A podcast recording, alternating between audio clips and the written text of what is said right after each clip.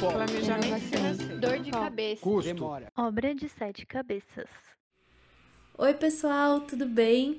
Bem-vindos ao Obra de Sete Cabeças. Meu nome é Tatiane Weileman, eu sou arquiteta e hoje temos uma convidada super especial. Ela vai aqui conversar com a gente sobre um ponto de vista bem diferente do que a gente já conversou até então, né? Ela veio aqui mostrar pra gente qual é o lado contrário, o lado dos fornecedores na obra, porque vocês acham que é só a gente que passa perrengue, cliente, arquiteto? Não. Os fornecedores também passam. A Dani tá aqui com a gente. Ela é da Valoriarte, uma marmoraria incrível que faz várias das minhas obras e não é uma exclusividade minha também. Eles fazem para vários arquitetos maravilhosos, estrelados. Já fizeram para o Decora, então aposto que ela tem muita história boa para contar. Oi, Dani, tudo bem? Oi, Tati, boa noite, tudo bem? Se apresenta um pouquinho pra gente. Bom, Tati, com essa apresentação de início, fiquei até com vergonha aqui. Ah, imagina!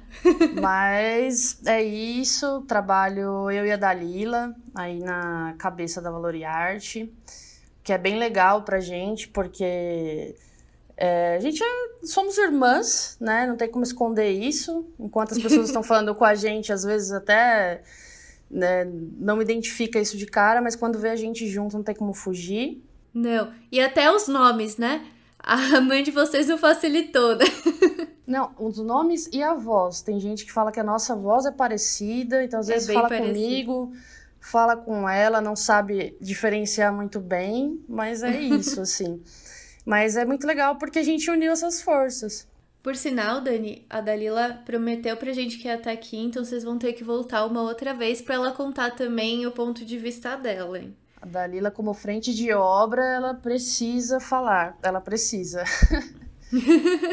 Dalila, ó, se você estiver ouvindo, tá marcado aqui, hein, na minha agenda que você vai voltar. Não vai escapar, que ela tem vergonha, eu sempre empurro ela pra, pra aparecer.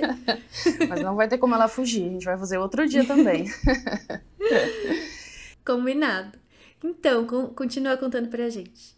E é isso, e somos irmãs, e a gente é, primeiro teve assim uma esse ponto assim de mulheres na obra, e aí ganhando experiência, é, descobrindo nosso, nossa forma de fazer as coisas. E, e foi legal porque a gente deu super certo trabalhando juntas, a gente meio que se complementa em muitas coisas, e a gente, ao invés de ficar com medo de sermos mulheres na obra, a gente se uniu nessa força, na, no que cada uma tem de melhor. E hoje a gente está assim, é, indo super bem com isso, cada vez com mais experiência, com mais conhecimento, gostando cada vez mais do que faz, tendo relacionamento com os clientes, um, é, fazendo uma obra ser um lugar mais agradável, não ser aquela coisa aquela coisa chata, sabe? Conseguindo. Hoje a gente tem arquitetas e arquitetos que trabalham com a gente que a gente adora quando a gente fecha alguma coisa, porque fala, nossa, vou fazer obra para essa pessoa, que legal, vou para essa obra, vou falar com ela, porque a gente vai fazendo amizade, né? Isso é muito legal e reflete muito hoje em dia do nosso trabalho. Ai, que legal. Eu também sinto isso muito com vocês e com os meus clientes também, né? Tudo fica mais gostoso quando a gente consegue ter essa, essa relação, né? Obra já é uma coisa pesada, então quando você tem fornecedores legais para estar junto, acaba até aliviando, né? E, mas conta um pouquinho pra gente como que foi a criação assim da Valoriarte, da onde que veio? Vocês têm, já tinham alguma experiência com isso, né? Porque marmoraria normalmente, né, não é, vocês não são o padrão que a gente tá acostumado, né, de mulheres jovens, né, e, e um, um padrão, assim, de marmoraria mais arrojado, né, tá, tá lá, tá no Instagram, posta as coisas, né, é, é muito diferente do que normalmente a gente tá acostumado. Como que foi esse começo? É uma coisa muito específica, né? Deve ter gente que se pergunta: será que a pessoa acorda um dia e fala, vou ser marmorista? Vou abrir uma marmoraria, não sei, mas não, não é bem assim. Na verdade, o meu pai, ele já teve marmoraria, trabalhou com isso muitos anos, em outras várias, É, a gente tem uma família que vem do Espírito Santo também, que já é um lugar que tem muitos marmoristas.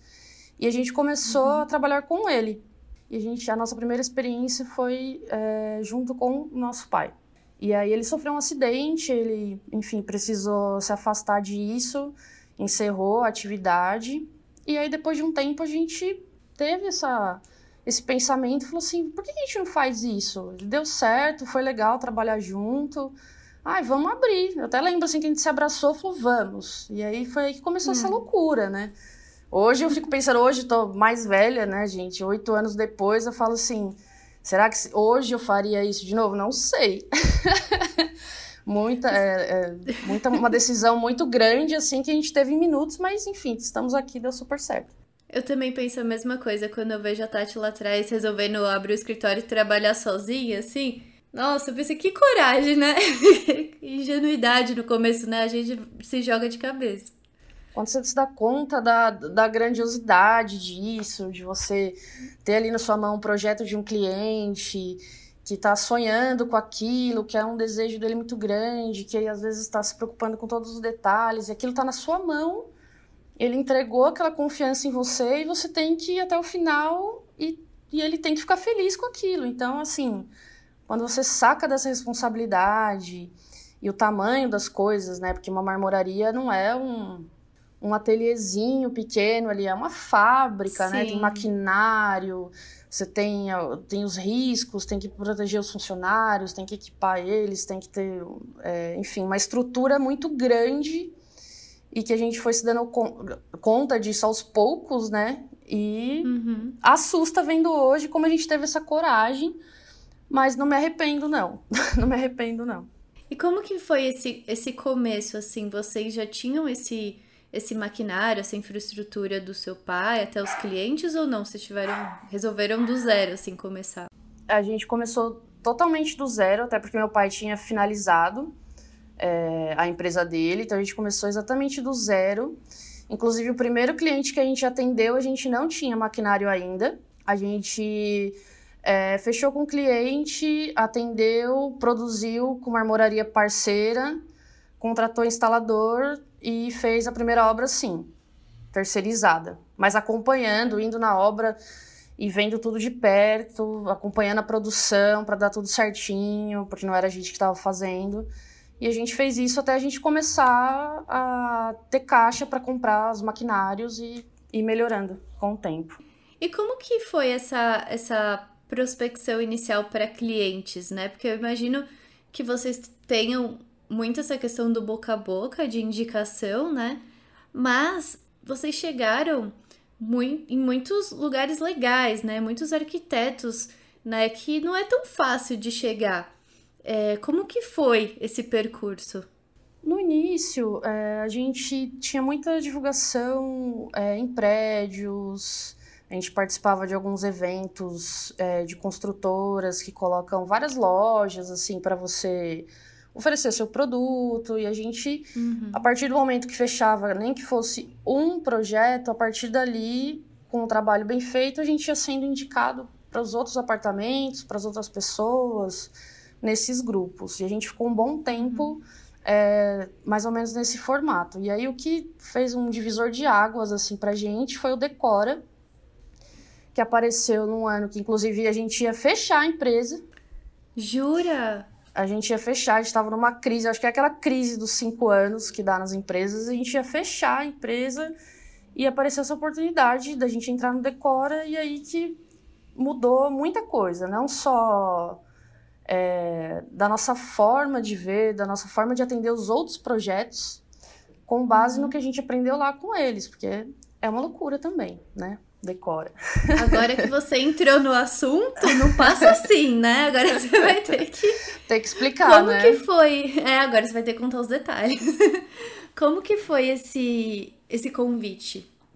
É, foi através de uma, mar... de uma marcenaria que a gente já trabalhava e ela foi convidada para participar do Decora e perguntou se a gente topava. Falou assim: olha, eles não têm uma marmoraria parceira que fazem sempre com eles.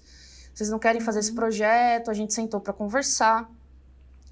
E na hora que eles explicaram pra gente como que era, a forma de medição, o prazo de entrega, o Maurício vai me matar, né? Mas é isso.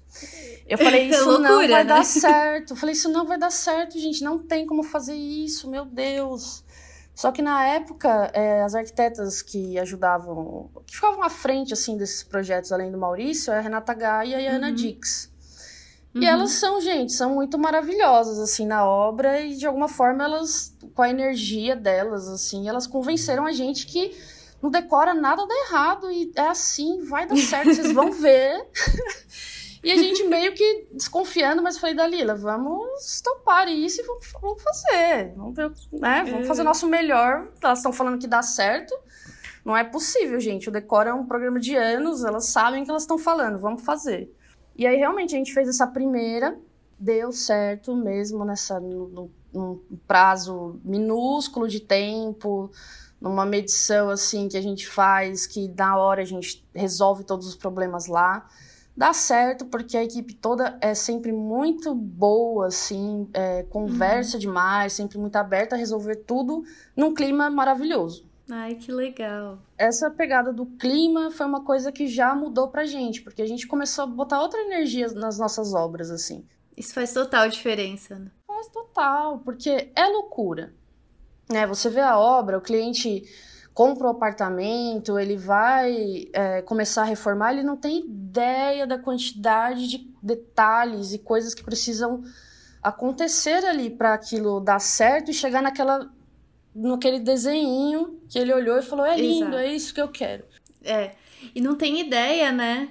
É, a quantidade de mãos que isso passa, né? Quantidade Às vezes até mãos. um cliente que, que tá ali com o apartamento pronto, né? Ai, às vezes não viu ali por trás, porque só falando da questão da marmoraria, né? Da pedra. A quantidade de processos que essa pedra passa desde sair lá da onde ela veio até chegar a mão de vocês, até ser trabalhada e ser instalada na obra, são muitas mãos, né? São muitos processos.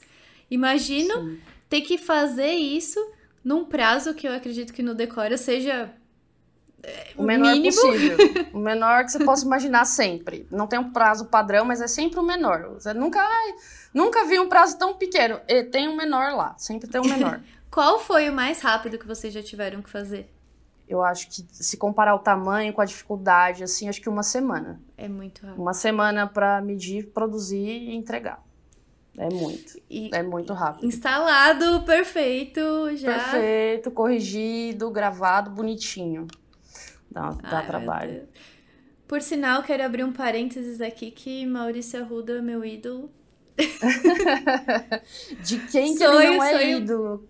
Aquele cara Nossa, maravilhoso, gente. Ele é maravilhoso. E ele é maravilhoso não só como arquiteto, que eu admiro vários, mas eu admiro muito ele como pessoa, a forma dele pensar e uhum. de expressar a arquitetura mesmo, é, querer tornar mais acessível é muito do que eu acredito. E, eu acho que ele passou, imprimiu muito isso no Decora, né? E ele Sim. tem uma vibe tão boa que eu acredito que ele deve expandir isso para toda a equipe, né? Para é, os projetos, dá para ver, né? Dá, dá para transparecer isso. Sempre foi um ambiente muito acolhedor pra gente. Por essa energia toda, como você disse, ele realmente expande isso e todo mundo está envolvido naquilo. Então, desde o câmera, aos produtores, aos editores, todo mundo que estava ali participando de alguma forma, é, só energias boas, assim. Então, é tanto que todos os episódios que a gente fez, que hoje nem sei precisar quantos, mas foram muitos, porque desde 2016 até 2019, que eu acho que foram os últimos com o Maurício, não sei se 2020 teve, acho que não, 2020 teve também. Tudo que teve de marmoraria a gente que fez. Tudo. Caramba. E tudo a gente foi no dia da gravação, foi no dia da entrega, a gente ficava lá o dia inteiro com eles, porque a gente amava ficar naquele clima com eles lá, conversando e trocando informações, aprendendo, né? Você aprende muito. Aprende com muito. situações diferentes, assim, e essa energia é muito boa. A gente gostava muito de ir.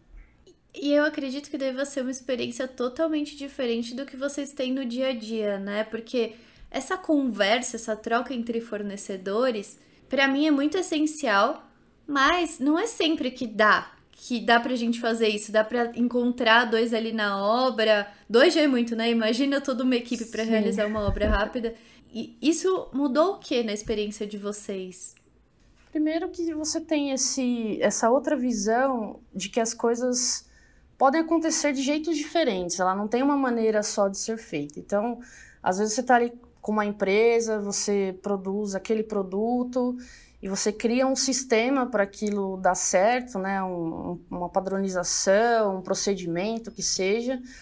E aí aparece um decore e ele quebra todos esses protocolos, ele te mostra que de outros jeitos também é possível fazer e dar certo.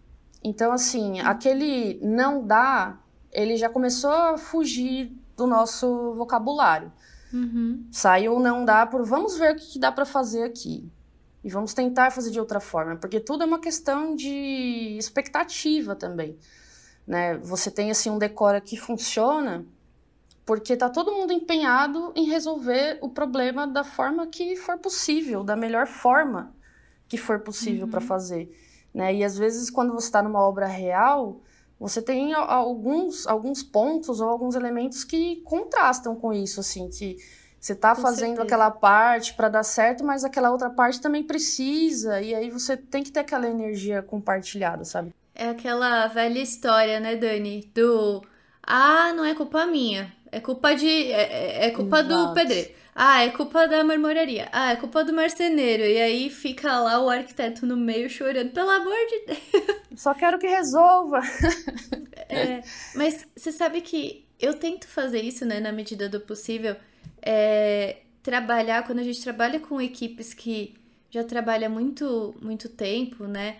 Ou até não tanto tempo, né? Porque eu não trabalho com vocês, se for olhar tanto tempo assim, mas já tem uma sintonia, Sim. né? A gente já conversa, eu converso muito com a Dalila, e às vezes a Dalila chega na obra, ela já chega desabafando comigo, eu já chego desabafando com ela. Eu falei, Dalila, aconteceu isso aqui. Mas é, é a energia que bate, né? É energia, né? E, é, e, é muito legal porque sempre que possível eu tento né, fazer essa junção e conversar entre, os, entre o pessoal para ter essa colaboração, né? Porque se a gente para naquela cerca do ah, meu trabalho vem até aqui, o seu vem até aqui, e às vezes fica aquele aquele entremeios ali que, que ninguém resolve. Meu problema é seu, o problema não é meu e, e só.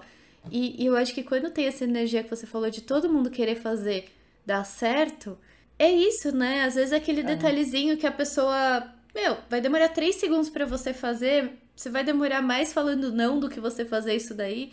E pronto, deu certo. A gente primeiro tem que se enxergar como seres humanos que erram e que têm seus problemas diários e que um dia você tá bem, um dia você não tá bem. Então, isso não tem como fugir, sabe? Não tem como você ser uma pessoa mecânica todos os dias na obra ou todos os dias no seu trabalho, de qualquer área que Exato. seja. Então, primeiro você tem que entender que somos seres individuais que temos nossos problemas. E aí, quando a gente encontra pessoas que valorizam isso, aliado à confiança que tem na gente, no trabalho que a gente executa, aí flui perfeitamente, porque a pessoa sabe que a gente está trabalhando dia a dia para que tudo dê certo. Porque a gente não tem como sair da cama hoje sem é, desejar que tudo dê certo e trabalhar 100% do dia para isso. Uhum. Envolver todos os detalhes, pensar em todas as coisas, sabe? E aí, quando você tem essa compreensão de que, poxa, isso aqui às vezes, isso aqui não ficou legal, mas vamos resolver, vai dar certo, ficou perfeito.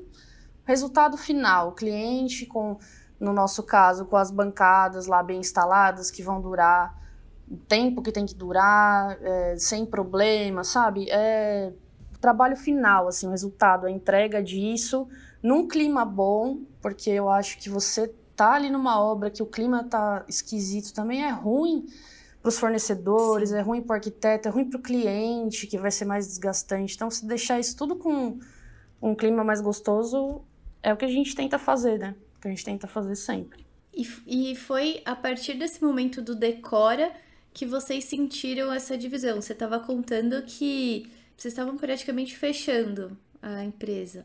É, Sim. Como que, que isso mudou? O que, que aconteceu a partir daí? O Decora, além de tudo isso que eu falei, ele trouxe a gente para a internet, assim.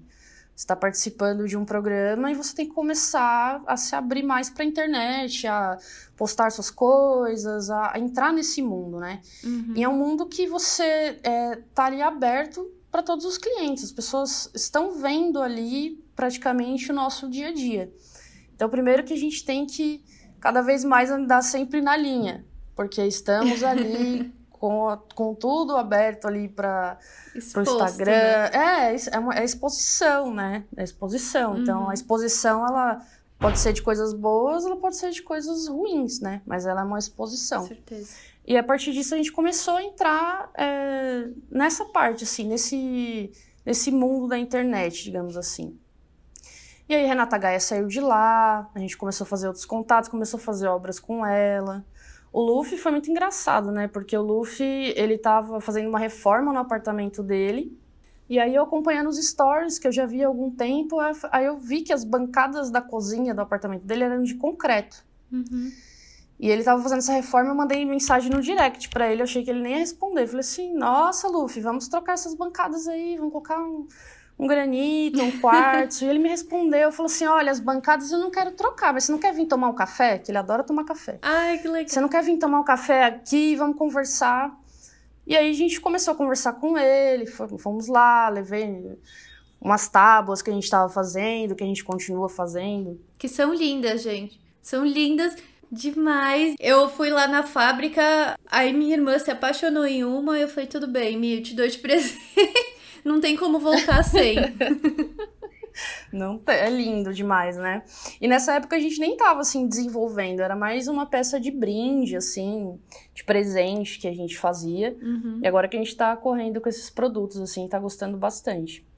Mas aí foi isso, a gente começou a conversar com ele fez algumas peças no apartamento dele e aí depois de algum tempo ele resolveu comprar um apartamento para vender, para reformar e vender. Uhum. E aí a gente entrou nessa parceria com ele e, e, e, produziu as bancadas, né? Aí ele gravou os vídeos, explicou, a gente conseguiu contar um pouquinho das bancadas, o que funcionava e aí foi indo mais ou menos por esse caminho e cada vez aparecendo pessoas vendo isso, é, entendendo um pouquinho melhor como que a gente trabalha e a gente foi atendendo cada vez outras pessoas maravilhosas, porque eu acho que quando você vai mudando essa energia que a gente fala toda hora, a gente vai chamando pessoas que batem com isso. Nossa, assim. totalmente. E hoje, assim, os clientes que vocês atendem são mais cliente final ou é mais arquiteto? Porque eu, eu acho, né, do meu ponto de vista, que deve ter uma diferença grande, né, quando você trata com um e com o outro tem, uma, tem bastante diferença, assim, da parte técnica principalmente. Hoje a gente atende 95% arquitetos, porque a, a gente foca nessa, nessa parceria em atender completo tudo uhum. o que precisa ali, porque quando você atende um, um, cliente final, às vezes ele acaba ficando um pouco perdido sem essa orientação de um arquiteto ali. Então, às vezes a gente está tão acostumada a, a tratar a obra com o arquiteto que quando a gente atende o cliente final, falta informação, porque a gente não tem informações que a gente não precisa passar. Sim. O arquiteto está ali gerenciando, está ali acompanhando, ele está cuidando de tudo isso, né? Uhum. E aí, quando a gente atende o cliente final, é, às vezes ele fica assim: não, mas você não pode me falar. E fala: meu, ah, é verdade, eu tenho, vou te falar, é isso, é assim.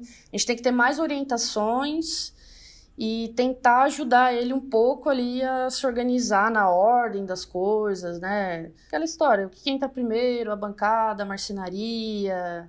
Essa é clássica, né? Essa é praticamente o, o ovo e a galinha da arquitetura, né? É, ninguém, ninguém vai saber chegar numa conclusão. E, e, a ordem da medição, né? Como que ele marca isso. Então a gente tem que orientar mais, é, estar mais junto com ele para funcionar, assim. E com o arquiteto a coisa flui mais tranquilamente, até para o cliente, né? Na verdade. É, é uma coisa. Pra gente, pro cliente. É uma coisa que demanda tempo de vocês também, né? É, acredito que você passar tudo isso, tá mais perto do cliente final demanda muito mais tempo do que você conversar direto com o arquiteto, né? Já vai desenhado, né? Uma pessoa que Sim. supostamente entende muito mais. Sim, quando a gente atendia mais é, os clientes finais, a gente se deparava com algumas situações. O cliente chegava e falava: Eu quero fazer minha cozinha e eu não tenho ideia de como. Então, assim, a gente não está fazendo um orçamento de bancada, a gente está quase projetando a bancada, como a gente já fez algumas vezes. Nossa. A gente tem experiência nesses projetos, a gente sabe o que de bancada funciona. Mas a questão é que o arquiteto ele vai organizar todas as outras coisas, né? Porque você tem uma bancada, você tem um armário, você tem um, um eletro, onde que bate essas coisas todas. Então a gente tinha que fazer isso explicando para ele a gente não estava fazendo bem um projeto, a gente estava ajudando ele com essa parte da bancada, uhum. que é onde a gente tem experiência, mas a gente já fez isso várias vezes. De mandar SketchUp com a bancada, olha, vai ficar assim, para ele visualizar. É, vocês assumem uma responsabilidade muito maior também, né, nesse caso. Uma responsabilidade que a gente não tem essa experiência, né? Como eu disse, a gente só pode falar por aquilo que a gente trabalha ali no dia a dia, que são as bancadas, né? São é, não tem como eu olhar para um projeto e desenhando a bancada fazer que todas as outras coisas conversem e batam certinho, né? O arquiteto vai pensar em tudo. Ai, Dani, muito legal. Se der errado, é culpa de você. Mentira! Ah, mas sempre é, né? É... Não, imagina. Olha, sendo bem, é, bem honesta, assim, justamente eu entendo muito bem o que você fala dessa questão de aparecer na internet, de, de mostrar, de jogar energia, porque hoje os clientes que, que chegam para mim, que eu tenho atendido, eles têm muito essa energia, eles já entendem, eles já me acompanham, então muitos é, já sabem o jeito que a gente trabalha, então não vem com essa, ah, é sua, não é. Eu, já desde o começo, eu acho que também tem essa questão de ajuste de expectativas, né? Eu sempre deixo claro, falo, olha, gente, é, vai acontecer todas essas etapas, pode acontecer tal e tal coisa, mas se acontecer, a gente vai chegar com a solução, vai dar um jeito. Então é muito legal, né? Os clientes hoje eles já já têm chegado mais, entre aspas, educados é, nesse conceito, né? De, de entender que é uma obra que tem percalços, né? Tem passos, passos, e que não existe um, um vilão e um herói, um culpado. Não, é, é todo mundo ali trabalhando em equipe, né? Para chegar no resultado final, que é o sonho deles, né? Que é realizar. E aproveitando, né, já que a gente tá falando de percalços e perrengues, tem, tem algum perrengue que você tenha passado? Eu sei que quem fica mais nessa parte, né, de perrengues é a Dalila, mas eu acredito que aí você já tenha passado por alguns. Tem algum especial que você quer dividir com a gente? Um perrengue. Eu, assim, não, não saberia contar de uma obra específica, uhum. mas eu acho que, é, falando assim de uma situação no geral, que isso eu lembro, porque eu já, eu já fiz essa parte de obras também, uhum. já participei disso mais ativamente e hoje eu sou do comercial, né? Da Fugiu, né? na parte de obras. Largou tudo com a Dalila é, e saiu correndo. Falei, olha, Dalila, não quero saber, eu vou vender e depois eu jogo tudo aí para você. Se vira. Se vira e eu quero bonito, porque eu quero cliente me ligando e falando assim, olha, amei a obra, gostei, vou fazer outro projeto. Dá seu jeito. Mas, assim, da época que eu participava mais, eu acho que é aquele perrengue, assim, de você tá com aquela obra que tem o prazo mais apertado, porque de repente já tem várias coisas que deram errado. Você já tem aquela, aquela coisa, assim, de precisa dar certo, tem que dar certo. E você ter situação de tudo dar errado no que a gente está fazendo. Então, a gente está ali aplicando 100% do tempo no empenho, assim, com a fábrica funcionando quase 12 horas por dia e você vê as coisas dando errado, atropelando e peça quebrar e coisa que não seca e carro.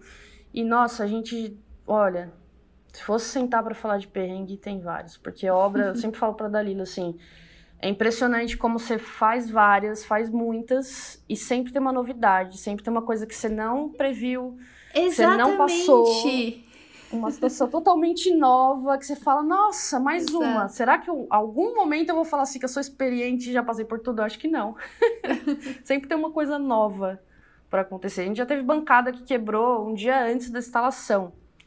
Assim, que caiu no chão e quebrou a bancada inteira do cliente. A gente já teve, assim, coisas que você fala assim, meu Deus, e agora que eu vou fazer? E se vira, né? Tem que, tem que dar um jeito. E aí entra aquela parte dos humanos, né? Porque também você não consegue forçar mais do que o limite das pessoas que estão fazendo aquele trabalho que é manual, que é um trabalho pesado, que por mais que você tenha máquinas que ajudem a levantar, a colocar, a fazer várias partes ali da função, mas é um trabalho pesado, né? A gente tem que respeitar também ali o limite das pessoas e da equipe, né? Mas olha, se a gente fosse sentar para falar de perrengue, tem que chamar a Dalila. Tem que chamar a Dalila depois. A gente vai chamar a Dalila pro segundo episódio. Ela não vai conseguir fugir de mim. Mas essa, isso que você falou é muito, assim, é claro para mim de uma maneira, né, quando a gente começa, a gente fala, ah, vai chegar um momento que eu vou ter experiência ali, vai ser tranquilo. Claro, hoje eu tenho muito mais tranquilidade, né? Você também, né, de assumir, a gente não tem aqui, tanto aquele receio. Já sabe, é, eu acho que é a maturidade de saber que você pode encontrar alguma coisa. Não é, não é aquela. Não é de, ah, não vai acontecer nada, porque é sempre uma novidade, sempre uma coisa diferente, né? E não, às vezes nem tão ruim, né? Eu tava conversando com a Rafa no episódio anterior, é, que você conheceu, né? Que a, a, gente tem a casinha de uhum. 100 anos que a gente tá reformando dela. E, e a gente tava falando nisso, né? Que ah, acontece uma surpresa, e a surpresa pode ser tanto boa né, quanto ruim. Existe para os dois lados. A gente pode descobrir coisas muito legais na obra, mas é sempre uma novidade, é sempre uma coisa nova. E eu particularmente adoro isso do trabalho, porque às vezes é justamente nessa novidade, nessa nesse inesperado que a gente consegue criar soluções totalmente diferentes, né? É a mesma coisa que você falou do, do Decora, por exemplo. O método, acredito que o método de trabalho de vocês, né, tenha mudado muito por causa do decora, justamente por essa situação diferente que vocês têm que usar a criatividade, né? Sim, que naquele trabalho padrão, daquele mesmo caminho de sempre, é, talvez não dê para usar a criatividade e achar novos caminhos, né? Sim, muda muito porque você até pode ter essas novidades, essas surpresas a cada obra de uma coisa que você realmente não estava esperando, mas que aquilo vai servir para a próxima e para a próxima, isso sempre. Então você vai criando ali também um, um pacotinho ali de coisas que você vai usar em todas, né? E às vezes de formas uhum. até inesperadas, assim. Então, tipo, o Decora a gente é, desenvolveu muita coisa, assim, de é, ter alternativas. Ah, se aquilo ali não dá certo, eu tenho essa peça aqui que vai dar certo que é porque você não pode não fazer, né? Não tem como você pegar e voltar para casa. Então tem que estar tá lá, tem que funcionar. Então, ah, se isso aqui não der certo, eu tenho essa outra faixa, eu tenho esse pedacinho de pedra aqui para encaixar ali, se aquilo ali não acontecer. Eu tenho é, mão francesa a mais, eu tenho disco a mais, maquita a mais, eu não sei. Qualquer coisa que você pensar que já deu errado alguma vez, e a gente vai utilizando, a gente vai utilizando e vai agrupando essas informações para para que funcione as próximas, né? A gente fez uma, uma obra fora do estado, a gente fez uma obra em Mato Grosso do Sul, é, de lavatórios. Foram 24 lavatórios para a Fundação Bradesco de lá, uma obra do Rosenbaum, né? Inclusive. Ai, que legal. E, e, essas coisas, essas coisas do decor a gente usou super lá. De levar, a gente levou lavatório a mais, por exemplo. A Dalila saiu precisou? com kit. Não precisou. Ficou lá de brinde. Ai, a Dalila saiu daqui com um kit que eu acho que eu não sei o que, que faltava naquele kit, porque até pano, vassoura, coisas de, de instalação, de parafuso, de. Nossa, ela levou tanta coisa assim para se garantir que não ia precisar, porque a gente estava num lugar super afastado, assim, né? É, uhum. É, era uma fazenda ali, então não tinha comércio perto, né? Tava tipo uma hora da cidade mais próxima. Caramba. Então, qualquer coisinha que tivesse ia demorar para conseguir resolver. E ela levou tanta coisa, ela não precisou usar nada, deu tudo certo. Tudo que a gente levou a mais não foi necessário, mas a gente estava preparada para que se desse alguma coisa errada. Mas é isso, é levando a, a experiência para frente, né? Não, isso não tem preço, né? Porque é uma coisa que você não aprende em lugar. Não existe uma escola para ensinar isso, né? Às vezes tem que aprender ali não. na marra, no dia a dia. E, e também você vai criando essa flexibilidade, né? De, de descobrir novos caminhos. Mas, Sim. voltando então, já que você voltou a falar do Decora, então não, não tem prazo a mais, né? Então não existe aquele, ah, não terminou, vamos ganhar mais um dia. Não, não tem, não terminou, vamos ganhar mais um dia. Primeiro que assim, né? é, a gente. Você está fazendo uma gravação, né? Então você tem que.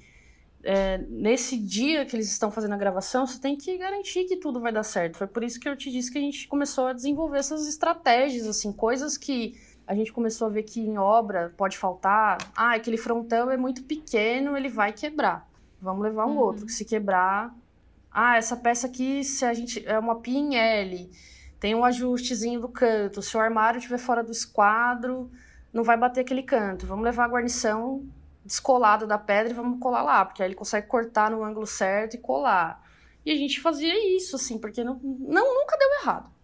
Nunca deu errado. E, uhum. e, até porque não podia dar, mas porque a gente também usou essa experiência para ir agregando lá e tendo ideia com eles também, né? Eles dão muitas ideias também. Ah, e se pegar isso, vamos fazer aquilo. Ai, que legal. E, e é tudo surpresa mesmo, né? A é família chega lá. É, o programa é real, é tudo surpresa. É maravilhoso, assim como aparece na TV. e o Maurício Arruda também é maravilhoso? Ele é. Ele é. Ele é. Ele não é aquelas pessoas que só quando ligam a câmera. Imagina, imagina. O Maurício Arruda é uma pessoa maravilhosa para você conversar, para você falar sobre a vida. Ele tem uma ideia incrível sobre a vida, assim, sobre a forma de reaproveitar as coisas, a visão que ele tem de obra, de não ser uma coisa apenas pelo luxo. Ele fala isso direto, essa, essa, essa ideia dele de ter história nas coisas. Sim. Ele valoriza umas coisas assim que, é, mesmo a gente olhando ele lá na TV e falando assim, ah, ele é uma pessoa legal, a gente nem imagina o tanto de coisa a mais que tem por trás. Porque ele realmente tem umas ideias muito boas, assim, de como fazer as ah. coisas, de como levar a vida. É muito, ele é muito maravilhoso. Eu, eu, eu gosto. Eu acho que é, é toda uma filosofia, né? A gente uma consegue filosofia. ver, né, que, que tem por trás uma a pessoa, né? Não é só o projeto. E eu, Sim. nossa, eu sou apaixonada por ele e eu também acredito em muito das coisas que ele acredita, né? A gente passa.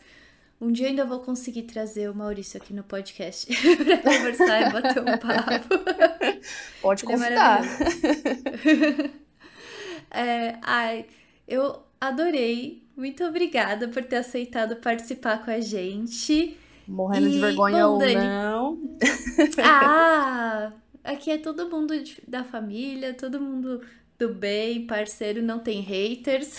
Todo mundo de casa. E assim, e eu acho muito gostoso é, poder ouvir a história por trás, né? Ouvir os passos que levaram vocês chegarem onde vocês estão. Ouvir não só a história por trás da empresa, mas as pessoas por trás da empresa né? Isso me faz valorizar ainda mais, né? E faz também o cliente. Eu aposto que tem muita gente aqui ouvindo que vai falar: "Nossa, eu quero fazer uma bancada com elas, porque não é só a pedra, é o, é o atendimento, Sim. é a pessoa que tá ali, é a história, é a soma, né? E, e eu gosto, eu valorizo muito isso, porque eu sei que vai ser feito com carinho, vai ter uma energia boa e vai ser vai ser gostoso, né? De, de viver cada passo e passar. Olha, eu vou até finalizar aqui dizendo que os clientes que. Os arquitetos, né? Vamos dizer assim. É, que mais trabalham com a gente são justamente os que percebem o carinho que a gente tem em fazer as coisas. De fato, não é uma coisa. É, de moda, de falar assim, ai, carinho e amor aplicado. Não, a gente realmente tem carinho pelas coisas que a gente faz e a maior felicidade é aquilo dar certo, ficar lindo e a gente ver a foto e falar, uau, ficou isso mesmo e tá todo mundo feliz. Eu gosto de ver as pessoas felizes no final. Isso é muito gratificante, Exato. assim. Então, são as pessoas que mais ficam com a gente como parceiros, são as que valorizam esse, esse tipo de cuidado, assim, com as obras. É, porque não é só uma questão de preço, é uma questão de, de valor, né? Aquilo que, que você põe ali de extra, né? Que é o que os olhos não Sim. veem, mas quando a gente consegue ter essa, essa. O cliente consegue ter esse olhar diferente, ele vai perceber. E não é falando que vocês são. É, Ai, nossa, é caríssimo. Não, é, é, é não. um. Não é. É um valor. É super real, competitivo, mas é o diferencial de vocês, é, é, é tá lá, né? É, é, ter esse cuidado, é conversar, é entender, ó, oh, isso dá errado, a gente pode fazer de tal e tal maneira, né? Teve até um, um exemplo recente de uma obra minha que a Dalila fez, que a gente tava ali quebrando a cabeça, eu e o, o pedreiro, pra gente resolver uma questão ali, porque as medidas não estavam batendo, que tinha que ter uma alvenaria. E aí a Dalila tava ali medindo, ela virou e falou assim: Não, gente, eu posso resolver isso daí para vocês. Não vai precisar da alvenaria para apoiar a bancada. A gente vai fazer uma estrutura ali metálica, pronto, apoiou, resolveu.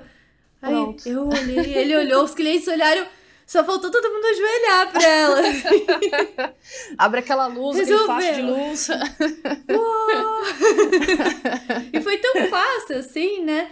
E, e eu tinha falado isso pra cliente, né, pra Ana ela tava desesperada porque ali tinha dado uma diferença das medidas. Eu falei, Ana, amanhã a gente vai na obra, todo mundo junto, e vai resolver. Não sei te Sim. falar como agora, mas vai dar certo. E essa atitude sua faz total diferença, porque você já tranquilizou o cliente, ele entendeu que tá com você, que não importa o que você vai fazer, você vai dar um jeito e aquilo vai funcionar, sabe? Isso Exato. dá segurança, assim, dá segurança para o cliente, dá segurança para a gente como fornecedor. E, sabe, é, é isso, assim. É. E é muito legal pensar nisso porque é, é justamente aquilo que você falou sobre ter novos caminhos, né? De ver novas possibilidades, porque a obra permite isso, né? Justamente por ser esse caos e diversos detalhes e tudo mais, a gente não tem um caminho só. A gente pode resolver ah. e chegar na mesma solução de diversas maneiras. E eu já tive resultados assim que, putz, aconteceu isso aqui, não estava previsto. E aí o resultado final ficou mais legal do que a ideia inicial, justamente por ter aparecido esse, esse percalço, né? Então Sim, é, é, muito, muito gostoso. Obras, Dani, né? aproveitando que você está aqui, é. É, queria que você participasse dos, dos nossos outros quadros também. Você aceita? Aceito. Vamos lá. Então vamos lá para o perrengue dos ouvintes.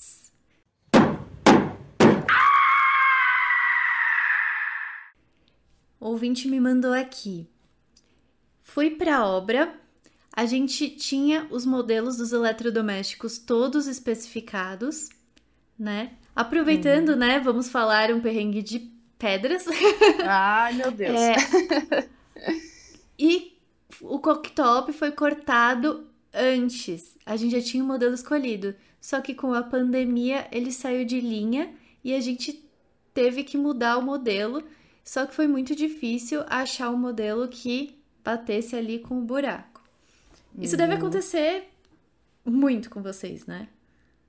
Não acontece tanto, por incrível que pareça, porque justamente a gente, quando fecha uma obra, a gente passa um checklist para o arquiteto para ele uhum. adquirir todas as peças que precisam e que interferem na bancada. Então, cooktop, cuba, torneira, lixeira, botão de triturador, qualquer coisa que tenha, a gente pede nesse checklist. Lógico que tem exceções, uhum. tem coisas que não são extremamente necessárias, mas cooktop uhum. é uma das que a gente não tem como fazer um corte sem ter o cooktop, porque não é nenhuma questão de pandemia. Às vezes o cliente acha que vai comprar aquele, ele tem certeza que ele vai comprar aquele, ele jura para você que é aquele que ele vai comprar, mas ele chega na loja ou não tem mais, ou ele ou tem outro mais barato, um mais legal, mais barato, um mais incrível e aí você para você achar realmente o mesmo corte é quase uma missão impossível. Então por isso não acontece, já aconteceu. Aí é por isso que a gente passou a pedir essas medidas, é, essa peça comprada, na verdade, né?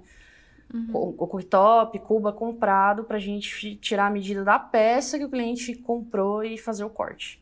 E como que vocês conseguiram contornar essa situação? Aí era uma pergunta para os especialistas. A Dali... Dalila! Tem que chamar os universitários agora.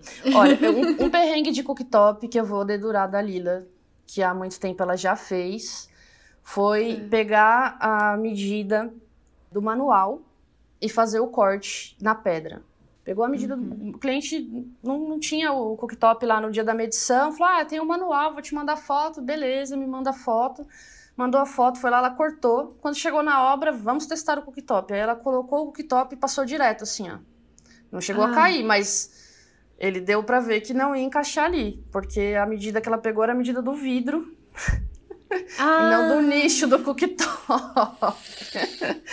e aí, pedras não tem truque, né? Você cortou errado, você tem que trocar a bancada. Dependendo do modelo, você tem que trocar tudo, porque lotes não batem. Enfim, é por isso que a gente tenta amarrar certinho assim essas peças para evitar que tenha esse tipo de problema, porque se dependendo Exato. do tamanho da bancada, você não consegue trocar só uma peça. Se for um material natural, você tem que trocar a bancada uhum. inteira para a cor ficar igual, né? E aí a gente Nossa, traga é um o prejuizão. É um prejuizão. E o tempo para o cliente também, né? Imagina, você está com a bancada pronta na obra e o cooktop não servir, você tem que produzir toda essa bancada de novo. O cliente também perde tempo, né, com isso. E foi uma outra coisa que eu aprendi com vocês, acho que foi com a Dalila, que nem sempre essa medida do recorte do cooktop, né, aquela parte de baixo, que é a parte que embute, ela é no centro da parte do vidro. Sim, Tem alguns exatamente. modelos que não são, que são mais para um lado, são mais para o outro, né? E então você tem que estar com a peça lá e medir aquela parte exatamente, porque às vezes não é. E aí você, ah, vou supor que é ali no centro, vou fazer não sei o que, aí quando você coloca, não bate com o meio, não bate com a marcenaria. E, Exatamente. e aí é uma dor de cabeça, não, não tem como, né? Se é menor, dá pra cortar, né? Mas se é maior. É, dá pra resolver. E é daí que entra você ter a experiência e, e ser um pouquinho maleável com o passar do tempo também, que, mais uma vez, o Decora que ensinou muito disso pra gente. Porque a gente uhum. teve esse, esse, problema de cooktop e a gente fez o quê? Agora tem que ter o cooktop. E a gente falou, só vai fazer se tiver o cooktop. Só que tem situações N diferentes. Então, se você tem uma bancada, é, você precisa do cooktop ali, mas ele não precisa ter um, um alinhamento muito específico. Até dá para fazer o corte do nicho e colocar o cooktop uhum. depois, né? Mas se você tem, por exemplo, uma coifa instalada e você precisa do cooktop exatamente naquele local, você tem que ter o cooktop, porque o manual ele te dá a informação do vidro, te dá informação do nicho. É mas não do nicho em relação ao vidro. Então a gente já pegou o cooktop que cada borda tem um tamanho. E às vezes assim, 4 centímetros de um lado, 2 centímetros é. de outro. Você pega um alinhamento de coifa, o cooktop não vai bater. Não vai bater. Vai ficar errado. Agora que você estava falando, né, das situações especiais, eu já dei dor de cabeça pra Dalila, né? eu já... Adoro. Ela não tá aqui pra, pra se defender. Mas, assim, acho que uma das, se não foi a primeira, uma das primeiras obras, assim, a cliente estava com muita pressa. E aí a gente tem aquela situação clássica, né, que a gente já falou do, uhum. do ovo e da galinha, quem veio primeiro. Sim. Às vezes a gente tem como, né, fazer uma estrutura para apoiar. Eu sempre prefiro que venha a pedra primeiro e depois a marcenaria.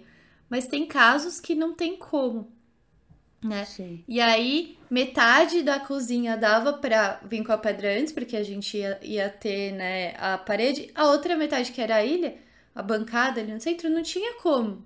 E aí o marceneiro falava, não, eu preciso da pedra pra medir. Aí a, e aí a marmoreira falava, não, aí eu preciso dessa. E vai contando os prazos. Eu falei, gente, vamos fazer o seguinte, a medida é essa. Você vai jurar eu falei pro marceneiro. E pra Danilo. Vai fazer um juramento. Vocês vão fazer essa medida. Nem um centímetro a mais, nem um centímetro a menos. Vai ser isso. Vocês juram? Juro. Não, não sei o quê. Chegou lá, tava a marcenaria, veio a pedra, instalou, ficou perfeito. Deu certo. Ufa, foi... né? Ufa. Mas a Dalila... Mas a Dalila... Ai, só você, viu? Ai, meu Deus, já chegou a comer. Eu, eu vou te falar que é difícil dar certo essa, esse casamento aí das medidas. É. Dar é certinho, difícil, assim. É muito é difícil, é eu sei. É Esse foi, assim, uma situação... Hoje não faço mais. Uhum. Foi uma que não tinha como, mas graças a Deus deu tudo certo. Mas, é, graças a Deus, a Dalila, ao marceneiro. mas fiz os dois jurarem ali, aperta as mãos Faz o pacto de Não mudem as medidas. É porque é uma questão, às vezes, assim, não é que o marceneiro mudou a medida. É porque a montagem, é por isso que ninguém deixa você fazer a outra parte pelo projeto, né? Você pode ver assim, o projeto da arquitetura está escrito que a gente não pode usar as medidas. O projeto do marceneiro está dizendo que a gente não pode usar as medidas. O nosso projeto também fala que não pode usar. Porque uhum. você chega lá, tem alinhamento de parede, você tem desnível de piso. Tem, muda muito. E aí você, na montagem, você vê que que tem essa, essa, essa dificuldade de casar as coisas, né? E aí na marcenaria eles até têm mais flexibilidade para fazer as alterações, né? A gente tem muito uhum. menos possibilidades, assim. Assim, a chance da gente perder uma bancada, do cliente perder, é muito, muito grande, Sim. assim. Não dá para cortar, sempre dá. Agora, aumentar, se tiver que aumentar, não tem como emendar, não tem como fazer algo que fique legal, assim, né? É, nesse caso, a Dalila apostou em mim e deu certo. Graças a Deus. Que bom. Mas eu também, é, ela sempre fala, ai, Tati, teve uma vez que eu, eu esqueci que precisava levar a amostra pra obra, pro cliente, que eu tinha prometido que ia levar. E no dia, Dalila, pelo amor de Deus, eu esqueci, me desculpa, não sei o que. Você tem essa amostra? Ela, Tati, eu já saí da fábrica. Ai, meu Deus. Aí Aí eu mandei mil áudios pedindo desculpa. Eu falei, não, me fala que eu mando um rap lá pegar, não sei o que se tem. Tinha, deu certo. Pegou Aí depois ela, ela chegou pra mim assim, eu, Danila, desculpa, não sei o que.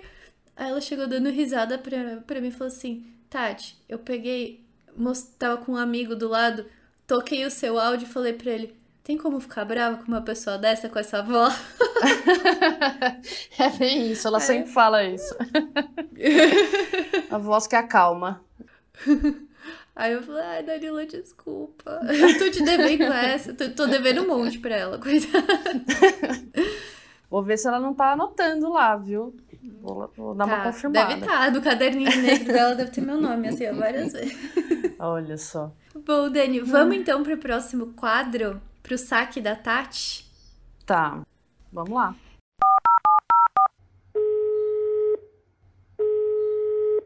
Alô? Esse próximo quadro, os meus seguidores mandam perguntas. Se vocês quiserem mandar lá no meu Instagram, é tatianevaileman.arc. Pode me mandar inbox, ou eu sempre abro a caixinha de perguntas. E tem também aqui no descritivo do podcast. É só vocês copiarem e colarem. Eu sei que o Weileman não é fácil de escrever. Então, eu vou deixar aqui no descritivo tanto o meu Instagram quanto o de vocês. Então, se vocês quiserem ir lá conversar com as meninas, encomendar pedras lindas, bater um papo, tomar um café, só uhum. chamar elas lá no, no Instagram. Super recomendo. Então, vamos lá para a pergunta de hoje. A pergunta que o, o ouvinte me mandou foi: Qual a melhor pedra para bancada de cozinha? Uau! Pergunta que não quer calar, né? É a pergunta que eu acho que todo mundo deve fazer para vocês, né? E aí o que eu falo para os meus clientes também é que não existe a melhor, né? Existe a melhor para você. Para você. Mas não existe a melhor, senão todo mundo ia ter a mesma, né? é, exatamente. O que, que seriam das outras, né? Se tivesse uma melhor, exatamente. todo mundo só faria com aquela, né? É aquela escolha Sim. aliada com o seu dia a dia, sua forma de utilizar, ah, uma cozinha, o que, que você. Como que você utiliza essa cozinha? Sabe? O que, que você cozinha, o que você gosta de fazer ali, quais são as coisas que te chamam a atenção, você é uma pessoa detalhista, você gosta de um ambiente mais rústico, é, ou se é aquela pessoa que você vê um detalhezinho, você já fica doida e fala, eu não quero mais, quero uma pia nova. Então depende de muitas coisas, assim, pra gente considerar. Uhum o que são essas melhores pedras, né? A gente sabe que hoje a gente tem os materiais fabricados cada vez mais existentes para uhum. tentar atender toda a galera, assim, né? Não, não, ter defeitos, mas ainda assim tem que ser é, aliado ao seu gosto, né? Você tem um material sintético super durável, mas não tem a energia de uma pedra natural, assim, não tem a vista de uma pedra natural, não tem o toque de uma pedra natural. É diferente. Uhum. Então depende muito do que você gosta, assim, do que você acha bonito e de como você utiliza aquilo no dia a dia, né? A única coisa que a gente pode falar é a maioria dos mármores não pode. E o seu bolso, né? É, e o seu bolso. Tem para todos os bolsos. A única coisa que a gente pode ser categórica é em dizer o que não pode, que são a maioria dos mármores, né? Os primes, Sim. esses materiais mais frágeis que não podem em cozinha. Ah, eu descobri recentemente que existem mármores que podem ir na cozinha. Inclusive, a gente vai usar um na obra da minha irmã, né? Que era uma surpresa. Eu Sim. sempre tinha essa regra, ah, mármore não pode, mas existem alguns que podem também, né? Sim, alguns deles podem justamente por ser um material natural e eles terem composições diferentes. Então, alguns são mais resistentes que os outros. Mas ainda uhum. assim é uma pedra natural e cada uma tem sua resistência, né? Assim como nos granitos também, cada uma tem a sua resistência. A gente já fez uma cozinha de Carrara, inclusive. Nossa. Mas já faz uns quatro anos, a cliente está super feliz com a bancada de Carrara. E é, é o estilo dela de vida, assim. Tem gente que acha lindo o desgaste da pedra, sabe? Tem gente que olha e fala assim, uhum. ai, quanto mais desgastado para mim é mais bonito, que mostra a utilização do dia a dia. Eu não gosto daquelas coisas plásticas, assim, iguais. Uhum. Então, é o que é para cada um, né? Mas tem alguns mármores que podem sim, com seus cuidados. Eu sou super fã das pedras naturais, eu acho lindo, eu acho que tem uma, um movimento ali, um visual, uma vibração, um toque totalmente diferente dos sintéticos, né? Sim, tem. É uma coisa assim. De você encostar a mão, você saber que é diferente uma pedra para um, uma pedra natural para uma industrializada, né? Assim como o córion, né, que, tem, que não é uma pedra, é um material também fabricado, que uhum. também é super resistente, tem suas mil vantagens, né? Eu acho muito legal aqueles cortes que você consegue fazer, aquele, aquela quina do frontão, mas para mim, assim, no meu gosto pessoal, eu sinto como um plástico, assim. Eu não sinto aquilo é, como uma pedra. Eu também é, é estranho, sabe? É, parece. Eu não sei. Para mim, eu, eu não gosto. Então, assim como eu tenho o meu gosto, cada um tem o seu, né? Mas tem que achar Exato, aquilo que é. te agrada. Eu também não gosto. Eu sinto. Me dá uma impressão, eu, né? Que é aquelas cozinhas uhum. de brinquedo, sabe? É. Que.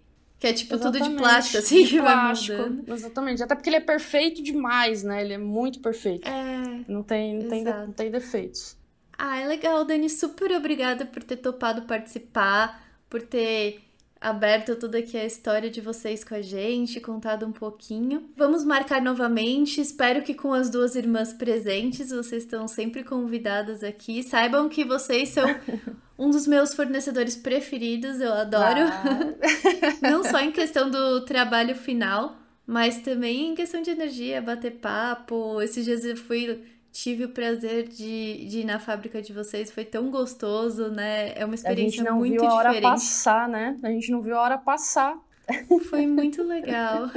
Foi muito leve, bastante. né? Eu falei, Dalila, a gente ficou conversando tanto com a Tati que a gente não tirou uma foto, de tanto que a gente tava, essa mulherada, conversando e falando sobre tudo ali ao mesmo tempo. Eu falei, a gente não tirou uma foto com a Tati, ela vai ter que voltar lá pra gente tirar uma foto.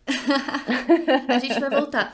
Eu, eu combinei com a Dalila de depois, quando a gente estiver fazendo as pedras, as peças, eu quero ir lá né, mostrar um ah, pouquinho, legal. filmar para mostrar o passo a passo, porque eu acho que é muito fácil você ir lá, olhar a peça e depois chegar pronto, né? Parece que é mágica, que tem uma, uma uhum. fada ali que faz.